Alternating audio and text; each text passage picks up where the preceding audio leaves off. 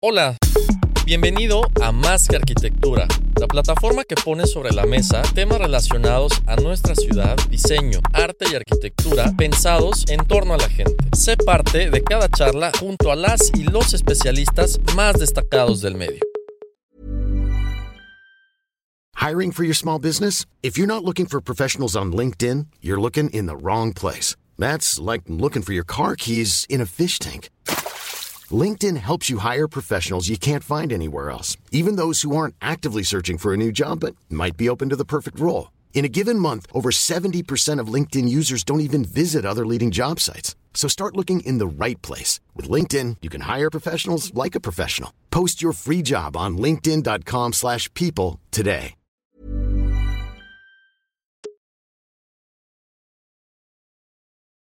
Antes que nada, bienvenidos a Más Arquitectura, Eduardo Llana. Muy contentos de tenerlos hoy con nosotros, Central de Proyectos. Hace mucho no platicamos con ustedes. Creo que ya eh, este ratito que llevamos eh, aquí, si estás de acuerdo, man, pues ha sido a todo dar. Y bueno, es Día del Arquitecto hoy. Felicidades a todos. Gracias, igualmente. Y pues nada, qué mejor manera que celebrarlo que tomar un café, platicar sobre lo que hacemos, sobre lo que nos gusta, ¿no? Y bueno, empezando con lo primero, man, si te parece, eh, felicitando de nuevo a Ana y Eduardo, que ganaron la medalla de, de oro en la Bienal Yucateca de Arquitectura, eh, con el proyecto Kiki Tulum. Un proyecto que eh, nos platicaron hace un momento, tiene una cuestión en la que este hotel va pasando o se va transformando como, como operación hacia otra cosa, ¿no? Las modalidades de, de los edificios hoy van como evolucionando y pues nada, ¿con qué se encuentran hoy con eso? Gracias, gracias. Felicidades a todos los colegas en, el Día del Arquitecto. Eh, Ángel, Javier, gracias por el espacio y la, la invitación. Y platicamos de eso, ¿no? Eh, el tema de la vivienda y la vivienda colectiva o multifamiliar hoy en día eh, hace por la dinámica, sobre todo en los últimos dos años, la dinámica que se da de movilidad y de trabajo remoto en, en todos los ámbitos de trabajo, pues da que se, se, se hace muy difusa la línea entre hotelería y vivienda entendiendo que hay un gran margen o una escala de grises en donde tienes una vivienda temporal o una vivienda que, que, no es tu casa, que estás pagando una hipoteca para 30 años, sino que puedes vivir a lo mejor 6 meses en otro lado. Hay gente que se va a trabajar, sobre todo en el área de Tulum, por temas obviamente de crecimiento urbano y de desarrollo económico. Hay gente que se va a vivir 2, 3, 4, 6 meses ¿no? a Tulum. Y también hay gente que va de fin de semana de fiesta. ¿no? Entonces, ese gran rango de, de, de, oportunidades que hay para establecer una vivienda desde tres días hasta seis meses, pues te da una gran, una gran, un gran panorama y, y paleta de, de, matices entre lo que es una vivienda. ¿no? Así es. Creo que hoy en día también el tema de eh, realizar este trabajo en, en, muchas cuestiones en línea también da pie a que ya no haya una división también, o sea, muy difuso el tema de vacacionar con el tema de poder trabajar, ¿no? O sea, se puede dar pie a estar en un lugar muy atractivo, muy turístico, pero sin embargo también estar siempre en línea y siempre atendiendo cuestiones de trabajo, ¿no? Entonces claro. se acopla muy bien este, este edificio a este, este tipo de, de, de espacios. ¿no? ¿Cómo nace ese proyecto, Ana? Bueno, es eh, el, el, el, cliente es, es un buen amigo nuestro, que tuvimos la oportunidad de participar con él realizando la casa que hoy viven en, en Mérida. Okay. Y e hicimos muy, muy buena amistad. Es una pareja joven, tiene dos hijos, como que compartíamos muchas, muchas cosas, ¿no? Ellos um, tienen una agencia de viajes, Ellos, él, él es francés y traía mucha gente de Europa. Y como eh, un tema de inversión, compró un terreno en Tulum. Inicialmente no tenía mucha idea de qué quería hacer, ¿no? Y en este proyecto en particular, así como en otros proyectos también nos ha tocado esa oportunidad de empezar con él a desarrollar la idea de lo que quería hacer, ¿no? De, a desarrollar un poco hacia dónde iba a ir, investigando, viendo, mucho en, con mucha comunicación con ellos dos, ¿no? viendo qué opciones habían, estudiando un poco el mercado, qué se podía hacer. O sea, la idea de negocio desde el inicio. desde inicio. Ok. Recuerdo muy bien Padre, en- en, una plática, en una cena que nos invitaron, nos platicaron de ese terreno. O sea, fue algo como muy, muy de amistad, muy que surgió sin, sin estar tan planeado, ¿no? Oigan, Ok. empresa, los llamo para contratarlos, para hacer un proyecto así, así, así. No, o sea, en esta ocasión fue algo como Muy natural. muy natural. Sí. ¿Y cómo, cómo adaptar un edificio, cómo concebir un espacio para todas estas funciones tan diversas que platicas? Ahora platicas como diferentes perfiles de, de personas que viajan a Tulum y, y sus actividades pues varían y los tiempos de estadía también. ¿Cómo este espacio se acopla a que, a que la gente pueda usarlo de estas maneras? Sí, es, esta parte es bien interesante porque partimos de la idea de que él quería un negocio patrimonial, o sea, no quería vender vivienda, quería conservarla y- y ponerla en renta, ¿no? Entonces teníamos que tener este rango de ocupaciones y de tiempos de ocupación y en ese sentido lo que decidimos es, pues, si queremos tener cosas en diferentes rangos y equipamientos, pues los módulos más sencillos que se puedan repetir y agrupar de manera que puedas agruparlos según te convenga. Esto traducido a arquitectura, partimos de un módulo reticular estricto de 360 por 360 que nos da 12.70 y tantos y redondemos a- con muros a 13 metros cuadrados y 13 metros cuadrados en dos módulos son 26, eso es un estudio, eh, un, un estudio con cocinetita y baño. ¿Ok? Dos veces es 52, que es ese estudio más sala, comedor, cocina, es, una, es un departamento de una recámara, y más 26 son 78. Es decir, tienes un sala, comedor, cocina con centro de lavado, estudio con cocinetita en loco y recámara. Es decir, tienes un departamento de dos recámaras, Ok. divisible a suite y estudio, y en esas combinaciones de 26, 52 y 78, divisibles a 52 y 26, podemos combinar un montón de cosas. Ya. Y entonces tenías eh, oportunidad de ofrecer para dos personas, para cuatro personas o para seis personas, porque el estudio, eh, perdón, la sala comedor, el área social, también se convierte con sofá camas a una tercera recámara. Claro. Entonces, eh, Porque estás de vacaciones, ¿no? Entonces necesitas ese- esa flexibilidad. Sí, le dijimos al cliente, mira, puedes ofrecer de a dos, de a cuatro, de a seis. Entonces, si, se quiere, si quieren venir como hotel, pues rentan el estudio, que es una cocinetita, pero no cocinas ahí. Quieres sí cocinar y te quedas seis meses, pues entonces baja al súper y todo. Tenemos el, el- el de una recámara, o bien vienes con tu familia, tenemos el de dos recámaras. Buenísimo. Entonces, esa es, esa es la ventaja que nos dio. Y todo en, en un módulo estricto de 360. Y entonces la combinación de estos, de estos modulitos hacen que en volumen esto pueda tener la oportunidad de, por, esta, por sustracción, pues generar una pieza monolítica, pero que tiene esta porosidad o esta como aleatoriedad, vamos a llamarle, aunque todo está ordenado y tiene un sentido, pero Ok. tiene esta capacidad de, de- de como de mutar eh, formalmente, ¿no? Ok. Entonces eso es lo que, lo que fue la estrategia del proyecto. Entiendo, entiendo Sí. esa concepción y esa modulación para, para el espacio. ¿Cómo creen ustedes que la gente lo percibe entonces? ¿no? Si la intención es que pueda eh, usarse estas maneras, cuando la gente llega, ¿lo entiende de esa manera o cómo ocurrió ese, ese primer uso cuando van llegando los huéspedes?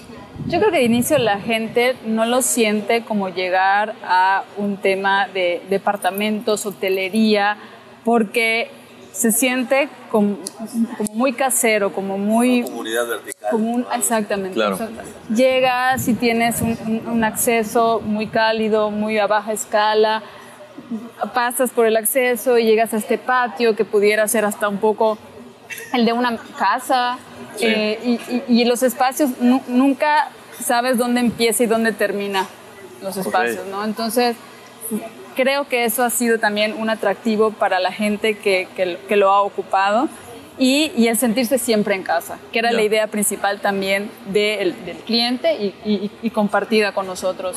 Ya, pues este sentirse en casa es como dices, ¿no? Comunidad y cuando se logra comunidad con un edificio de este tipo, pues eh, está- es, es la victoria, ¿no? Es, es el éxito del, del proyecto. Así es. Sí, va muy de la mano con la operación también, ¿no? O sea, los clientes tienen este espíritu de, vamos, de, de- de- arropar, de recibir, de, de establecer un, un- un vínculo cercano con sus clientes. Y entonces el que tú llegues a un aspecto que desde afuera, además, mucha gente que pasa dice, es que creía que era una casa grande, pero una casa. Eh, la escala, creo que de acceso, la escala de las terrazas, brinda esta, esta eh, escala doméstica. Entonces, cuando tú llegas por un patio, no, no estás viendo una repetición de puerta, puerta, puerta, puerta, puerta, y este es charola de departamentos, charola 2, charola 3, charola 4. Llegas a un punto donde llegas y te sientes como en casa y dices, ¿cuál es mi cuarto? no? Sí. Y ellos mismos son así, ¿no? Son, Siempre son muy humanos, muy muy amigueros. Acogedores. Sí, sí, ¿no? creo, Así es. creo que Órale. es algo bien interesante porque yo no voy mucho a Tulum, me encantaría ir más seguido, ¿no? Pero sí entiendo que Tulum es un lugar en donde converge mucha gente y se dan relaciones muy, muy, o sea, muy fuertes, o sea, gente de todo el mundo, de aquí, que van un ratito, que van a trabajar, que viven ahí, artistas, fotógrafos, eh, si me explico, o sea, realmente es una comunidad de gente, pero da la casualidad que el lugar no atrae posiblemente a familias medianas, ¿no? O sea, no vas a moverte con tus hijos, tus tres hijos, Claro, tus dos claro. hijos a Tulum, ¿no? Eh, y creo que esa, entender eso ¿no? desde, desde la, la- la- la intuición de negocio y empezar a hacer ese análisis para que el resultado sea ese, creo que está, digo, desde mi punto de vista, perfectamente alineado. O sea, ese módulo de in- independiente, esas charolas o esos espacios de la hotelería común, ¿no? Claro. Pues se presta un poquito más a, a eso, ¿no? A estar separado de los demás, ¿no? Que llegas al elevador, tu pasillo, tu puerta, tu balcón, tu vista, Esa individualidad de los espacios. Nunca conoces al, al que se hospedó al lado de ti, aunque escuchaste todo, ¿no? Sí, sí, sí, Sí. sí. Lo bueno y lo malo, ¿no? Exacto. Y, este, y, y aquí, eventualmente, en las escaleras te los Claro. cruzas en el patio y todo. Este, este sentido Sí, sí, sí. impecable, ¿no? Y bueno, precisamente la comunidad es lo que nos lleva a la idea de este otro proyecto que platicábamos antes de iniciar eh, también a grabar, que vamos a tomar en cuenta lo que dijiste, Ana, se debería grabar desde que llegan los invitados y bueno, las pláticas comienzan y listo, ¿no? Pero eh, bueno, la casa PDC, ¿la, la dije bien? Sí. Que es la casa, es la casa que viven ustedes y que platicamos, pues un proyecto muy interesante que, pues un proyecto que viven, ustedes como pareja lo viven, pero también ustedes como socios la diseñaron y entonces es, es como una permuta de, de la parte profesional y sociedad a la parte eh, eh, pareja, equipo y familia. Entonces ahí es un ejercicio, se me hace padrísimo. Platiquen cómo fue esa experiencia. Yo platico la parte antes de. fue, eh, fue un momento complicado, pero al final con, con mucha satisfacción. Nosotros, eh, yo en ese momento, cuando tuvimos que ver el proyecto de, de la casa PDC, yo estaba embarazada. En ese momento estábamos rentando una casa cercana a donde está ahorita la casa. Eh, y teníamos pues como que ya muy claro cómo iba a ser nuestros siguientes meses, ¿no? No, no nos imaginábamos que íbamos a tener que tomar decisiones rápidas. Nos piden desocupar la casa y, y fue un momento complicado porque nos encontrábamos en, en- en- en- ver qué hacer, ¿no? Si, si rentábamos otra casa, si construíamos, lo cual no teníamos el recurso, no, ten- no estábamos preparados para eso. Ok. Este, y, y Eduardo y yo, que siempre, digo, como arquitectos, siempre habíamos pensado, ¿no? En el momento que ahorremos y que tengamos la oportunidad de, de- de hacer el proyecto de nuestra casa y construirla, ¿cómo Se veía vamos a lejano, ¿no? hacer? Ajá, se veía algo muy, muy lejano. ¿Cómo le vamos a hacer? Ya. A ver si nos vamos a poner de acuerdo. Sí. Bueno, pues llegó el momento y nos dijeron, tienen tanto tiempo para desocupar la casa y es sí o sí. Bueno, Eduardo dijo, esa noche se puso a buscar en internet a ver qué encontraba, si había algo disponible. Yo por otro lado a ver de qué manera, si podíamos gestionar el recurso a través de un préstamo, porque dijimos, si- vamos a hacer nuestra casa, si nos tenemos que cambiar de casa, tratemos de tomar esa decisión y que sea algo ya, que sea para que nos quedemos, ¿no? Tratar de hacer nuestro proyecto y nuestra casa. Finalmente lo pudimos conseguir. Eduardo consiguió un terreno muy buen precio, de muy buen tamaño y, y se pudo empezar a dar, ¿no? El proyecto tenía que salir en que pocas salir horas. Ok. Pocas horas, En pocas horas, porque estaban con, o sea, teníamos que terminar el dos proyecto, semanas para tener todo listo. Teníamos que construir la casa y teníamos que abandonar la otra casa. ¿no? Cambia esa dinámica, ¿no? En la que procede normalmente para un proyecto. O sea, si, si ustedes hubieran sido los clientes, tal vez hubieran dicho, no, no, con estos tiempos yo no puedo. Este es mi programa de tiempo y Exacto. así vamos a ir y las revisiones ¿No? y todo. Aquí no. Y era casi to- todo lo que tratamos de que no suceda, era, ahí está el plano, ahí está el croquis, vamos, estructural. Y sobre eso empezar, empezar a, a- a trabajar en obra, ¿no? Ok. El proyecto afortunadamente, me dice Eduardo, que es quien arranca el tema de, de, la parte de, de proyectos. Hizo trazos, lo revisamos, me encanta, no tengo nada que cambiarle, todo funciona, todo se adapta, presupuesto, creo que sí se puede. Vamos, adelante. Sí, la verdad es que había que sacar el proyecto muy rápido. Teníamos de verdad semanas. El proyecto arquitectónico salió en dos semanas. Luego le vas añadiendo en la parte, ok, cálculo estructural, este, así impreso el plano y a mano, temas de instalaciones, redes, eh, todo un poquito sobre la marcha, pero básicamente después de las primeras dos semanas teníamos todo planchado. Para comenzar ya. Tienes a los clientes digo, que te dicen, güey, me urge el proyecto. Me urge, sí. sí. Fuimos así los clásicos clientes. Y son, y, vamos, creo que, que muchas experiencias nos iban preparando para estar en, ese momento de tirar ese penalti, ¿no? O sea, puede ser que la llegues o, y te resbales y la mandes a la tribuna, o, a lo mejor metes gol, ¿no? Eh, creo que pues, tienes que entrenar, ¿no? Y, después de ensayar muchas veces, eh, de, pensar qué son los valores que nos iban definiendo como oficina y que, y que buscábamos de, una manera, digamos, general a la hora de enfrentarnos ahora sí. Ya tenemos el terreno, o sea, me acuerdo cuando firmamos la, la, la promesa de compraventa del terreno, me decían, ahora sí ya no tienes pretexto. Siéntate y, y, que salga. Tiene que salir ya. Repentina, Sí, no, pero, pero antes de eso no podía, o sea, yo me negaba a poder sentarme a dibujarlo sin un terreno, o, sea, o, con unas medidas estándar. no, ya cuando tuvimos el terreno y tiene dos árboles de mango, un árbol de mamey, eh, unas ciertas condiciones de vecinos, un contexto en particular vegetal, etcétera. ya, bueno, ya hay lineamientos, ¿no? Ya. ¿no? O sea, con eso ya puedes trabajar. Y qué bueno que hay varias cosas, porque si no es más difícil. No, al, contrario, al tener esos, esas condiciones salió rápido. Son determinantes. Sí. Si dices, esta edición tiene que ser así. Sí. No hay, de muchas opciones. Así es. Y fue así que salió entonces la, la, estrategia de la casa. Aparte siempre pensamos, dijimos, bueno, cuando hagamos nuestra casa, queremos proponer, queremos ver, queremos experimentar todo eso que muchas veces es difícil con proyectos de alguien que, que, está poniendo sus recursos, su inversión ahí, ¿no? y si sale bien o sale mal, entonces fue un tema ahí de, de, de implementar cuestiones estructurales que no habíamos manejado. Estructurales y también dinámicas de cómo se comporta la gente en la casa, ¿no? Que dices, me gustaría que suceda esto en este espacio o que se relacionen así. Y entonces lo, lo, vas probando y ves cómo, cómo jala, ¿no? Así es. Eso nos sucedió con la casa. ¿Cuántos meses echaron de obra? Cinco meses. Órale. Cinco meses de obra. Porque aparte, la, la, empresa no estaba preparada. Digo, teníamos obras en, en diferentes, teníamos en Concal, en, en, en la, la costa, teníamos, ya, ya, estábamos cerrando, creo que solo estábamos viendo detalles de, del hotel en Chocholá. Y, y, los grupos y la gente, pues ya está. Entonces fue decir, yo lo veo un poco, tú lo ves, un, fue una combinación de que el que tuviera oportunidad, iba, iba dando la supervisión. Okay. Yo o sea, siempre estuve ahí, pero también era complicado. O sea, el tema del embarazo y el tema del, del decir sí voy, pero no puedo pasar ahí, no, no, puedo subir, bajar como, como acostumbraba a hacer, que bueno, sí lo hice en varias ocasiones, pero un poco con, con el temor.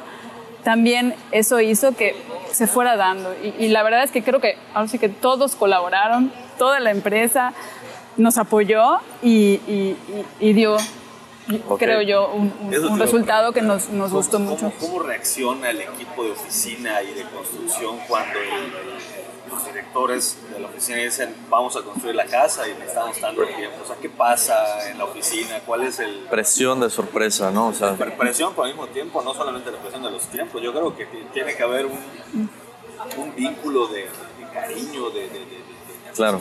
no sé, entre el equipo para que las cosas salgan bien en esos tiempos, ¿no? O sea, Así es. No es normal. No, afortunadamente creo que ya estaban, el equipo ya estaba generalmente acostumbrado a trabajar bajo presión fuerte en los últimos meses, ¿no? Entregando algunos proyectos que habían sido muy demandantes. Entonces, cuando era la casa, pues creo que hasta estaban felices de que estuviera tan cerca, ¿no? O sea, no, no había que ir a Concal o a Cholá o a la costa. Entonces, no, este, yo me viento, ¿no? O sea, yo voy a supervisar. Claro.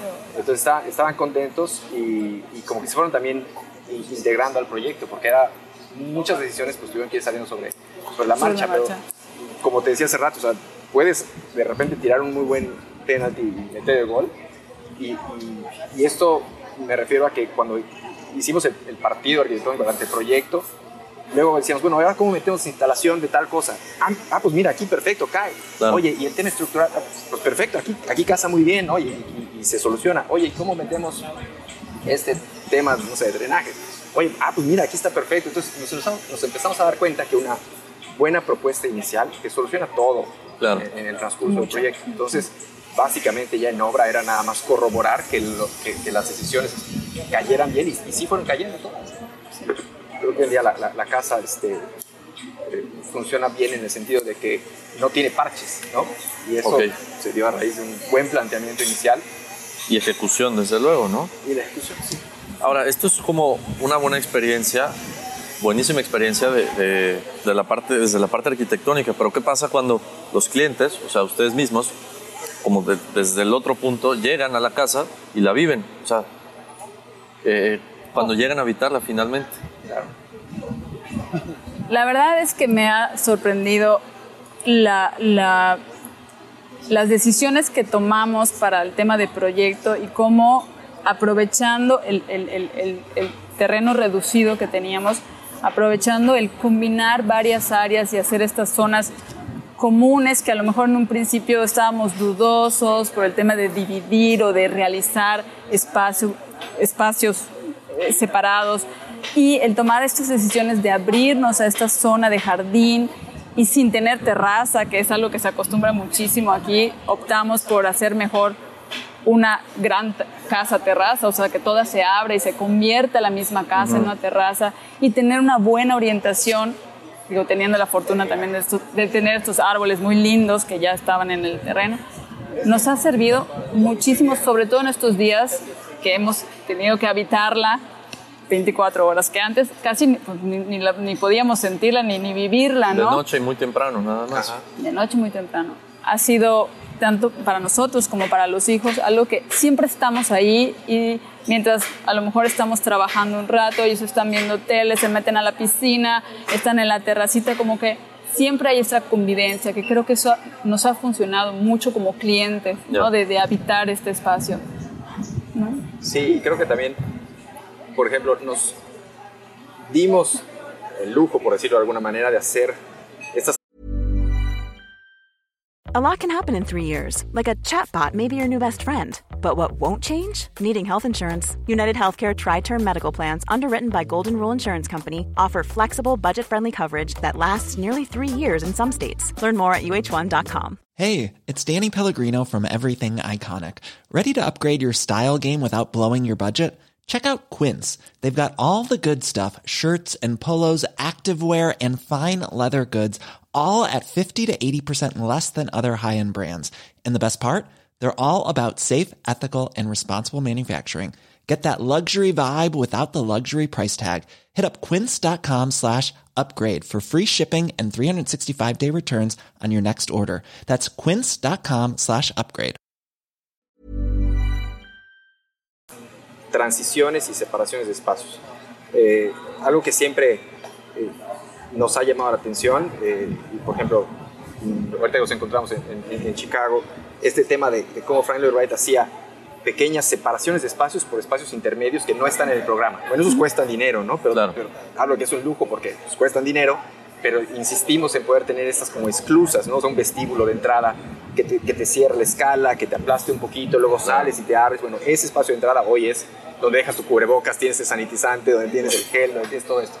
Eh, y hacer todos esos pequeños espacios que te permiten eh, tener una dinámica que no sabíamos en ese momento que queríamos tener. Tener abajo una oficinita de trabajo que era cuarto de juegos de los niños, se convirtió en oficina, está ventilado naturalmente, abre al norte, entonces... Eh, se conecta con, el, el, área de jardín. Y puedes ver a los niños, ¿no? Entonces, después nos fuimos dando cuenta que se adaptó perfectamente al tema de, trabajo en casa, de pandemia, etcétera, eh, algo que, en su momento pues, nos cruzaba por la cabeza que iba a suceder todo esto.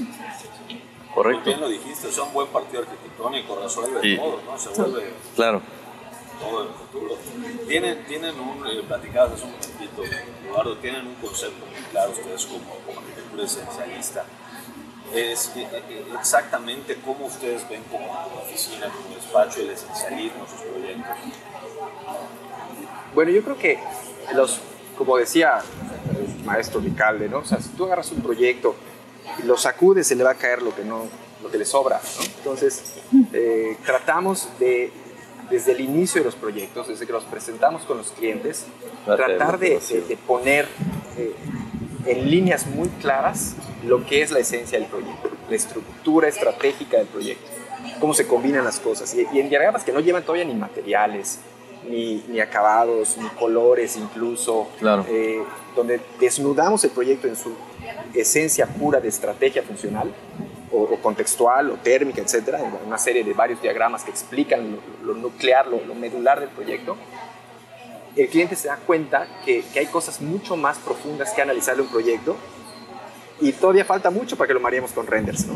Ya. Entonces, no caer en esa renderitis y tratar de, de desnudar más el proyecto de modo que puedas brindarle al cliente herramientas más fundamentales de dónde partir hacia un juicio.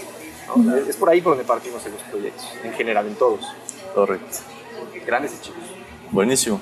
Y si nos vamos a otra escala, a entender la ciudad desde estas dinámicas humanas y cómo estamos hablando desde el punto de vista arquitectónico, ¿cómo sienten que Mérida ha, ha cambiado en estas temporadas de pandemia y la movilidad? Estamos platicando cómo funcionan las ciclovías, cómo el, el tráfico ahorita está actuando de manera extraña con los modos híbridos de las escuelas y los niños. Eh, ¿Cómo perciben todo esto? Y, y bueno, ¿cuál sería el, el pensamiento propositivo? Porque hablábamos de eso hace rato, ¿no? De, de no solo la crítica de- del estado de la ciudad, sino decir por dónde tendría que ir la cosa. ¿Quién me ha visto? Yo te complemento. Me tiro al... Oye, mira, no, yo creo que el gran tema de Mérida hoy en día es la movilidad. O sea, porque la, la movilidad es el reflejo del desarrollo urbano, ¿no? Y entonces es ahí el, donde el, el usuario realmente ya lo percibe. ya, O sea, si, si el edificio eh, en X lugar de la ciudad tiene 25 pisos o, o tiene 10, el, el usuario lo percibe en el tema de la movilidad, porque lleva más coches hacia ese punto. Entonces es donde se queja más.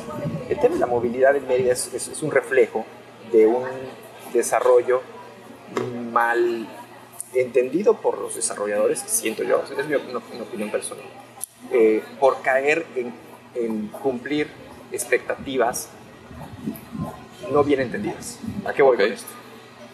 Si tú le dices a alguien de fuera por qué viene a Mérida, muy probablemente va a decir que la seguridad. El malentendimiento de esa seguridad es que una privada con una caseta y un guardia y una pluma es es seguridad. seguridad.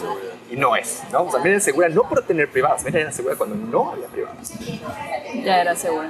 Le dices al de afuera, ¿qué esperas por una, eh, por una vivienda asequible y, y, este, y que puedas pagar rápido y tener la lista? Ah, pues un DEPA. Ujú. Ok, entonces el malentendimiento de que la oferta de departamentos es asequible, es, es dinámica, se vende rápido, etcétera, es que los departamentos solo sirven por esos, esos motivos. Y los departamentos sirven porque potencian el valor de un terreno de pocos metros en muchos pisos. ¿Dónde Claro. vale más el terreno?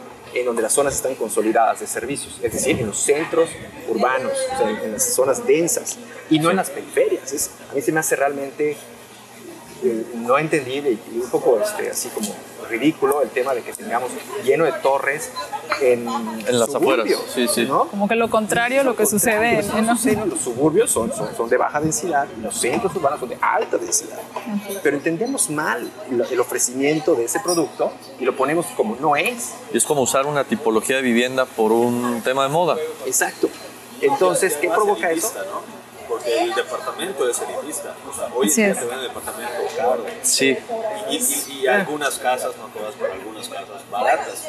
Es que, ¿a qué vamos? Que el departamento esté entendido como un producto de moda, de lujo, y no un producto de, de- de- de subdividir el valor de algo asequible, ¿no? algo como de inversión. O sea, muchos de los departamentos que se están haciendo se están tomando como inversión y muchos Ya. están desocupados o los, o los rentan. Pero creo que el propósito inicial, que es hacer vivienda y hacer ciudad, creo que es ahí donde estamos haciendo lo contrario. Correcto. Y, y vuelvo al tema de movilidad. O sea, ¿Por qué ponía ese Sí. panorama? Porque entonces eso provoca que nos vayamos con grandes densidades a las periferias y si tú atraes flujo de movilidad, de, de- de tráfico vehicular hacia las periferias, pues vas a generar mayores eh, Trayectos de la gente, trayectos, ¿no? Trayectos de, y- de casa y- a trabajo. Conflictos, Y de entonces, cruces. y, y entonces está clarísimo dónde están los conflictos viales hoy en día. en los cruces con periféricos, ¿no? Ya. El cruce de City Center, el cruce de quizá de botella, ¿no? Ahí, porque tenemos que trasladar un montón de gente de centros de trabajo a viviendas afuera. La- la- el tema de movilidad en Mérida es derivado, producto, reflejo de una dispersión urbana, de un mal entendimiento de la- del producto vivienda en lugares donde no es y como no es. Ok. ¿no? Entonces yo creo que por allá va. Yo creo que hoy en día tenemos que ver Exacto. otras opciones de movilidad. Digo, a, a mí me tocó eh, platicar con, con una persona que a veces nos ayuda en, en la casa, ¿no? Y que va una vez a la semana y nos comentaba que le convenía mucho más irse caminando del centro a la casa que, eh, que esperar ya hoy en día el, el transporte urbano por el Tanto tema de- tarda que... tanto tarda. Y decía él, bueno, lo que, lo que quiero hacer, me, me encantaría poder llevar mi bicicleta, a lo mejor bajarme en el centro y tomar mi bicicleta, pero también hoy en día es, es complicado. Y el tema Claro. de, de, de ciclovías se me hace una, una cuestión sumamente importante. Qué bueno que ya Mérida está empezando con este tema porque, porque funciona y porque va a funcionar muy bien para estas cuestiones, ¿no? Ok. De, de- de temas de movilidad. Correcto. Y hablabas, Ana, también de, la, de las ciclovías y cómo un factor o un elemento tan polémico en la ciudad, si, si somos un poquito más observadores, está sirviendo a todo dar, ¿no? Y la gente lo estamos usando y, cada vez es algo que se incorpora más a nuestras vidas. Creo que lo, podemos ver en- en- como ejemplo en, en ciudades que han tomado este tipo de, de decisiones y que ha funcionado muy bien, ¿no? Creo que no es tampoco inventar el hilo negro, ¿no? Es- Claro. Es, es- es ver y tomar ejemplos de estas otras ciudades y que han funcionado y que, que sí, fuera del clima, es algo que beneficia doblemente, o sea, el- el- la movilidad es mucho más accesible para muchos casos. Sí. Y el tema también de cuestiones de salud, ¿no? O sea, ¿por qué no combinar las dos cosas? Ok. Sí, Entonces, y no solo la salud inmediata, desde luego, el ejercicio que implica el trasladarse en bicicleta, sino la salud que conlleva eh, poner a la gente no en un solo transporte, ¿no? O sea, dispersarla en, en bicis, en, en caminar, en Las zonas alternativas, ¿no? Porque además no todos tienen el mismo trayecto y van al mismo lugar. Claro. Entonces, la- la- la- eh, si, si tienes un, un sistema de movilidad, pues es como que demasiado rígido para Así la es. diversidad de movilidad que tener una ciudad. Y en ese diagnóstico de progreso o evolución de la movilidad en la ciudad, ¿en qué momento creen que se encuentra Mérida? Bueno, yo creo que Mérida está eh, empezando algo, tarde un poco, pero era necesario. O sea, creo que se tardó, ¿no? Y creo que en ese sentido, eh, el tema de la reducción vehicular a través, hace- hace un año más, ¿no? Ahorita ya creo que todos vemos que la movilidad está más o menos igual, fuera lo que es colegios. Eh, como que sirvió, creo, a las autoridades para poder darse ese empujoncito que necesitaba por meter por ejemplo. Ya. Eh, hace unos días se acaba de, de- de inaugurar una ruta nueva ¿no? en periférico por parte del gobierno del estado que, que va a ser, de- incluso estaba oyendo ahorita eh, que, que los primeros tres meses eh, de noviembre y diciembre creo va a ser, o, sí, noviembre y diciembre va a ser gratuito, por ejemplo. Qué bueno. Ok. Entonces es por todo periférico con unidades sumamente modernas, eh, accesibles para personas con discapacidad y que se pretende que incluso cuando se empieza a cobrar va a costar creo que un poquito más que un camión hoy en día, pero es un boleto, eh, digamos, integrado. Es decir, con ese boleto te cuesta la mitad tu siguiente trayecto si vas a tomar otra ruta. Es decir, empezamos a ver un poco de voluntad política Se une la infraestructura. armar una, una, una estructura, un sistema de transporte público, que nunca ha sido un sistema, ¿eh? cada quien Sí. tiene Jala sus, sus sí. concesiones, cada quien jala, pero nunca, nunca han estado como sistema integrados y colectivizados, ¿no? nunca ha estado así. Y creo que estamos en los primeros pasos hacia ese, hacia ese, hacia ese camino. Entonces, es optimista el, el- el diagnóstico de alguna manera, ¿no crees? O sea, está interesante cómo hay, hay cuestiones que están sucediendo en pro de, de esta mejora de la ciudad y que funcione como, como sistema.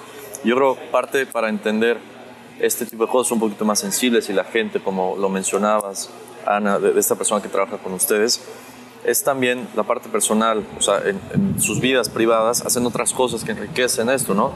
Y justo había ayer una foto, pero hoy lo platicaste y es algo que te pone contento, Eduardo. Y ayer jugué básquetbol y nos unimos, el equipo, y hace rato no nos veíamos. Ese tipo de cosas como, como el deporte y, y la gente en eso. generan que estés también más aterrizado y, sentir qué sucede, ¿no? ¿Por qué crees que el, el básquetbol en ese caso es, es importante en tu vida? Bueno, la verdad es que yo toda la vida he hecho deporte. Este, básquet es lo que me llevó toda la vida. O sea, escolarmente jugué desde la primaria hasta la universidad. Eh, luego de la universidad para acá también incorporé el golf, ¿no? que es algo que también es un deporte de mucho este, temple y, que tiene valores muy profundos este, de, honestidad, de, de, de, interés, de temple. Eh, el, golf. Pero el, básquet es un deporte de alto, o sea, de, más acción. Que y, y fuera de este otros hobbies, ¿no? Está la moto, la fotografía, ¿no? lo que quieran. Pero creo que uno tiene que tener un, panorama complementario en su vida que, que realmente te, te, enriquezca, ¿no? O sea, y, creo que los... Y frecuentarlo.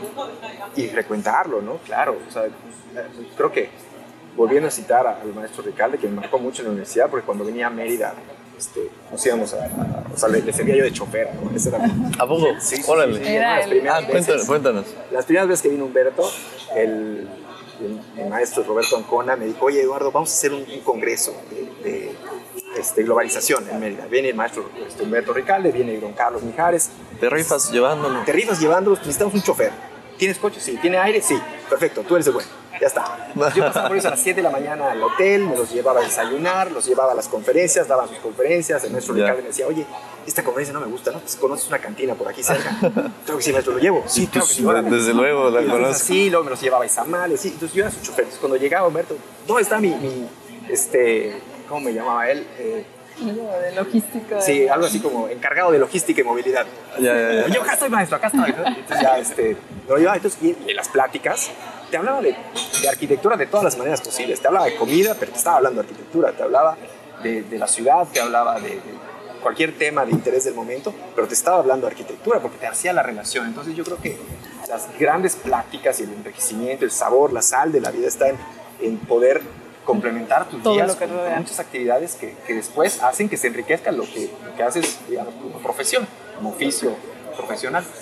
Pues, pues, eso es lo que a mí me, me, me, encanta. Después poder hacer deporte, poder salir a pasear en moto, te distrae, te enriquece, te clarifica la mente. Claro. ¿no? Y por ese lado es que estoy muy contento de que ya vuelvan a empezar a ver este tipo de actividades. De actividades. Ay, Ana, sí. tú, tú platicabas la pintura. Me encanta, me encanta la pintura.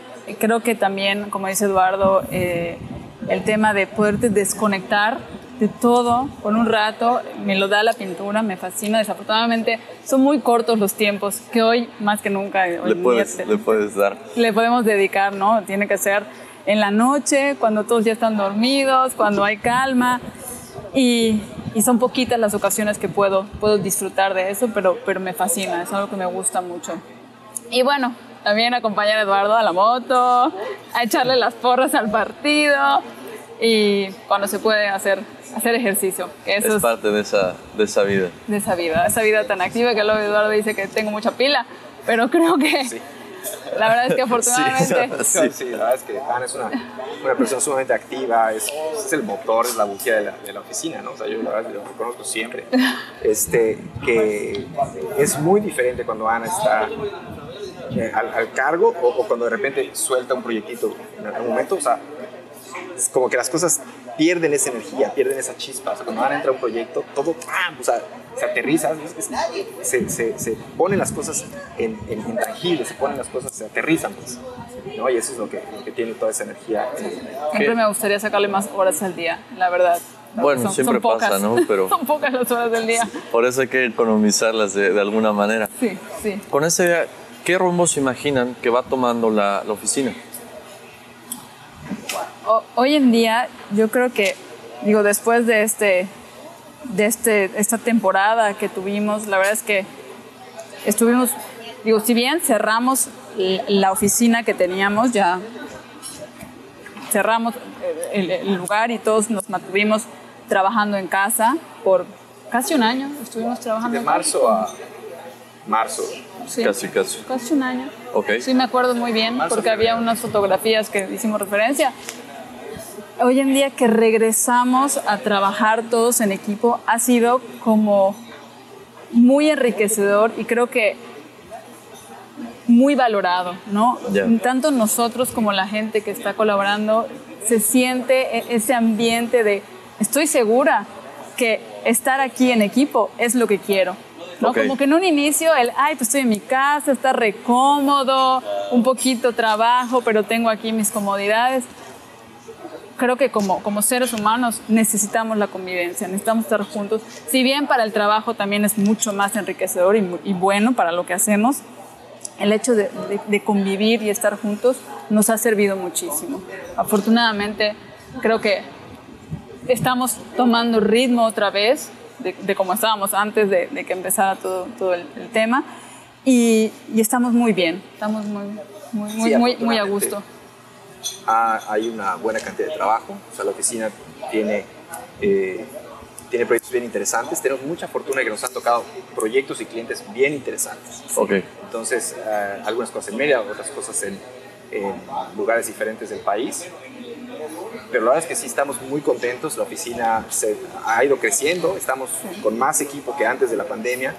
Y entonces, eh, eso la verdad nos, nos pone muy, muy contentos y agradecidos porque realmente vienen cosas bien interesantes. ¿no? O sea, Y proyectos- chavos de otros lados. La emoción. Ah, ahora. Cuando empezamos con, con- con el tema desde casa, pues dijimos que empezaron a caer proyectos, pues, pues vamos a, a- a convocar a ver qué se- también eso. Y gente de otros lugares, no, pues yo, yo si quisiera, si en algún momento regresan a, a- a estar en, en modo presencial, me voy para Mérida.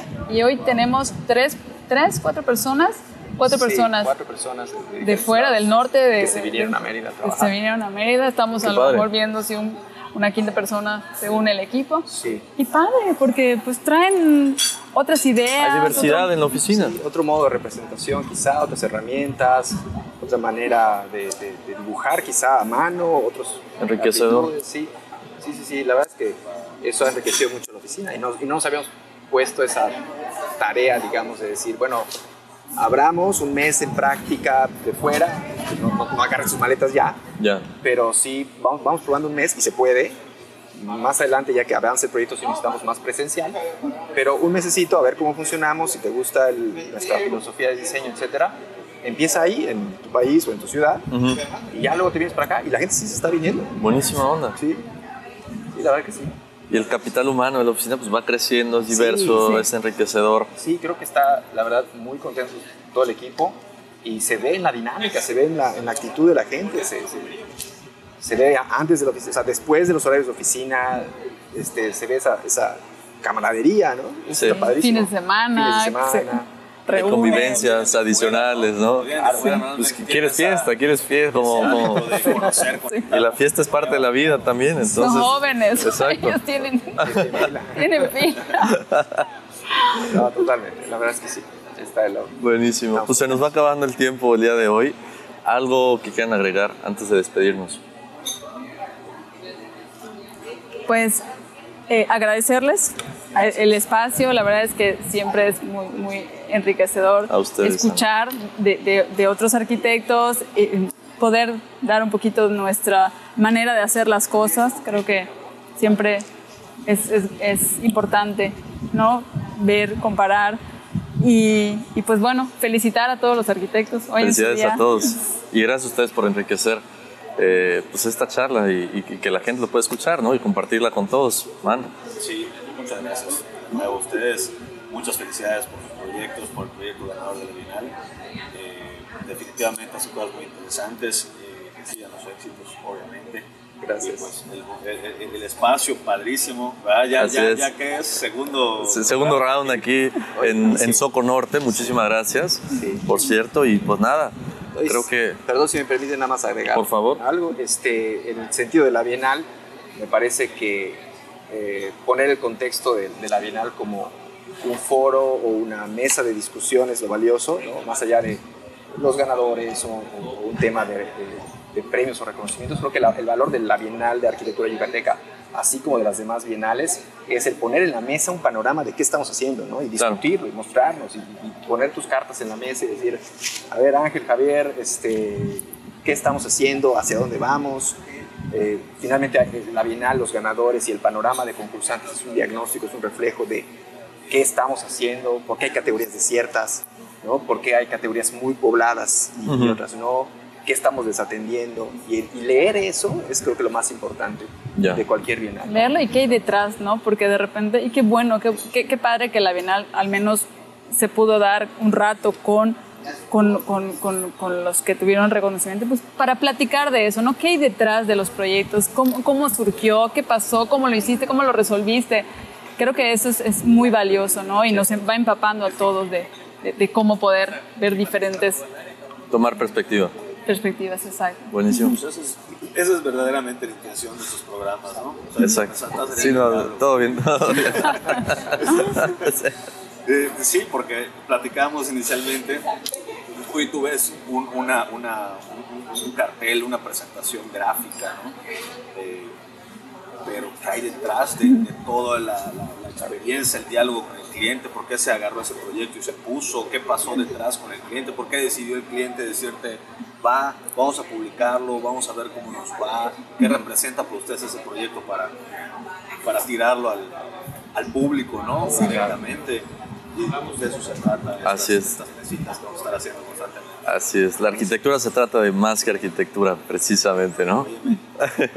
Nos quedamos con eso. Nos vemos hasta la próxima. Eduardo Llana, Central de Proyectos. Muchas gracias. Estar con ustedes.